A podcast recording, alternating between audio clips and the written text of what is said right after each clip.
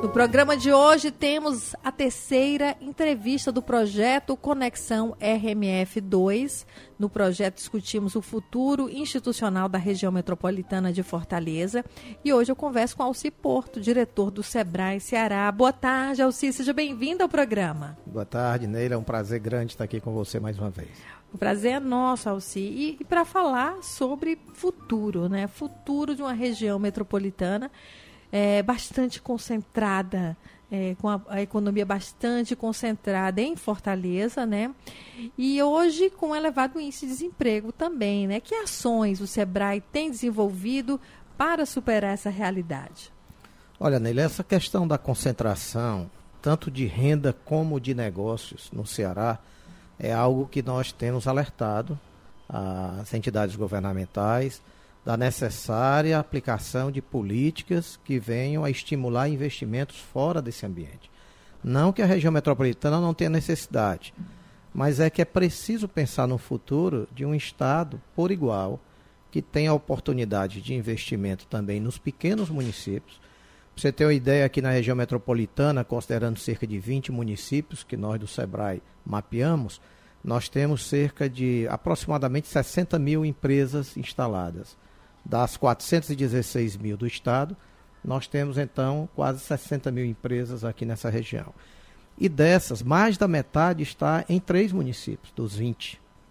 Então a concentração ela se dá na região, ela se dá nos municípios de médio porte e ela muitas vezes deixa os pequenos municípios com muito pouca oportunidade para o jovem, para o empreendedor que necessita ter estímulo para aqueles investimentos. Então, nós temos analisado no SEBRAE a necessária política de descentralização, daí porque o SEBRAE está trabalhando com territorialização. Ou seja, a região metropolitana para nós, ela temos aí seis territórios. E cada território tem uma política diferenciada. Porque uma coisa é falar de litoral, outra coisa é falar de sertão, falar de serra, etc. É a vocação de cada lugar? Claro. As comunidades locais, elas precisam ter jovens preparados para investir naquelas habilidades e conhecimentos que a região necessita. Não adianta eu estar fazendo muita preparação de jovens naquilo que ele vai precisar migrar depois. Então, o Sebrae está fazendo um grande trabalho aqui na região metropolitana, primeiro para preparar este futuro empreendedor. Desde o primário, o fundamental chamado nosso. Educação né? básica mesmo? Básica. Na verdade, o Sebrae atendeu, somente nessa região metropolitana no ano passado, mais de 3 mil alunos da escola fundamental receberam gratuitamente ferramentas de empreendedorismo no iniciando o pequeno negócio. O jovem, a criança faz é, pequenas aulas envolventes com metodologias próprias, com materiais próprios.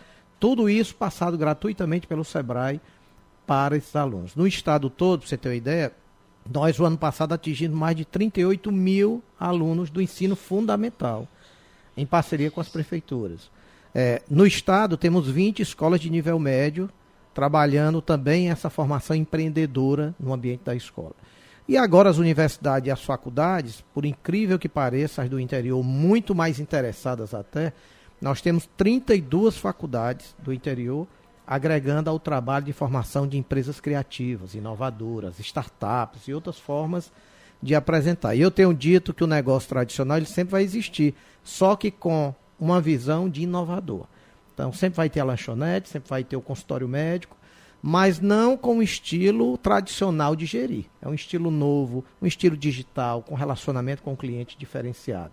O Sebrae, então, pretende, nesse período agora deste ano, implementar pelo menos nessa região metropolitana mais 5 mil novos negócios que é o plano que nós temos para estimular novos empreendedores. Começa agora? Já está já tá começando? Já desde janeiro, o nosso escritório, que é situado no município de Calcaia, atende todos esses municípios, está com um plano de trabalho implementado. Temos um convênio com a CSP, com a Companhia Siderúrgica, em que, no intuito de estimular o empreendedorismo nos municípios em volta do empreendimento, ela então fez uma parceria com o SEBRAE, compartilhando recursos financeiros, inclusive, e o Sebrae tem feito um grande trabalho, principalmente em São Gonçalo do Amarante, onde tem a base dessa estrutura, mas vamos expandir agora para mais cinco municípios, numa estratégia de, desde a formação do jovem, passando por uma pesquisa de oportunidades dentro do município e da região, e quais são os elos da cadeia produtiva dessas indústrias, porque as indústrias demandam serviços,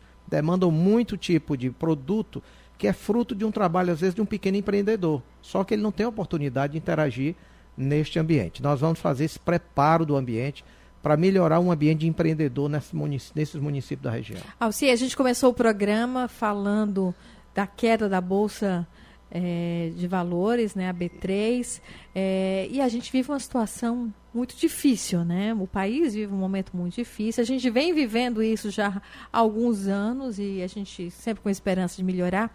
E eu pergunto para você, essa crise política, econômica, como é que ela tem afetado as microempresas? Que tipo de apoio vocês estão dando às empresas num momento como esse? Olha, Nélia, toda crise que envolve é, a questão da expectativa das pessoas, ela ela impacta no consumo, ela impacta na iniciativa, as pessoas adiam seus planos.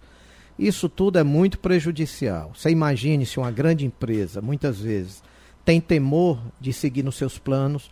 Você imagine um pequeno empreendedor que deseja ampliar uma máquina que está trabalhando ou um empregado a mais no seu serviço. Como é que ele se sente em tudo isso? E o pior, muitas vezes ele não tem o grau de informação que o maior tem. Né? O que, que impacta isso no negócio dele? Caso venha de fato a efetivar uma mudança de comportamento de consumo, por exemplo. Isso cai as vendas, isso cai os negócios. Eu estava verificando alguns levantamentos que mostram o grau da informalidade ainda existente aqui no Estado. Olhe bem, há cinco anos atrás, nós tínhamos apenas 87 mil empresas formais no Estado. Agora nós temos 416 mil. Se nós progredimos, então, mais de quatro vezes, aumentamos o número de formalizados, daí você vê o problema que nós tínhamos no passado. Nós já diminuímos. O Simples Nacional contribuiu muito, porque a lei do microempreendedor individual não existia alguns anos atrás. E agora, só no Ceará, nós temos 260 mil pessoas registradas como microempreendedor individual, tendo cidadania para trabalhar o grande questão aí é que no momento desse de crise, de incerteza, as pessoas perdem seus empregos, vão para a informalidade, não tem certeza de que vão recuperar sua empregabilidade, então ela nem se torna empreendedor, nem vai para o mercado formal. E fica no sonho. No limbo, retornar. né? É. Na informalidade. Exato. É o sonho de voltar à formalização que nem sempre acontece, porque as empresas que desempregam estão automatizando, estão fazendo outros processos, e essas pessoas precisam ter um novo encaminhamento na vida. O grande papel nosso do Sebrae está sendo mostrar que elas têm uma capacidade de empreender. Agora é preciso ter uma aliança forte para isso. Os governos municipais e estaduais são fundamentais nessa estratégia. E os governos são os que mais perdem, né? Porque perdem a arrecadação. Exatamente. Se nós olharmos um gráfico, por exemplo, da arrecadação do próprio tributo estadual, desde a criação do Simples, ao contrário da expectativa anterior, que achavam que o Simples ia tirar a arrecadação, ao contrário, aumentou em todo o Brasil, especialmente no Ceará. As pessoas se formalizaram mais e, ao se formalizar mais, pagam seu tributo, porque o sistema hoje não permite que você não pague, Aliás, o grande problema do sistema hoje é que quem se formaliza é muito fiscalizado. E quem fica na informalidade é pouco olhado. E nós não podemos privilegiar a informalidade. As pessoas têm dificuldades, mas é preciso trazer para o ambiente da lei, porque tem lei simples que pode vir para o ambiente da lei.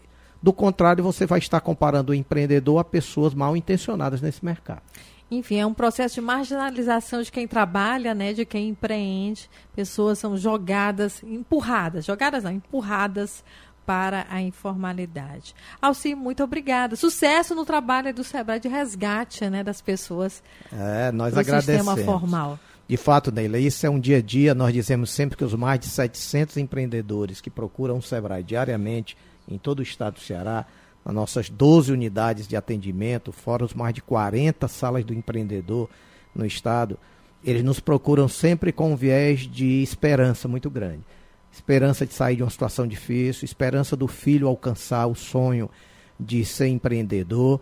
E nós do Sebrae, todo dia, quando vamos para o nosso trabalho, nós pensamos que precisamos plantar mais uma célula de esperança para o nosso empreendedor cearense alcançar seus sonhos.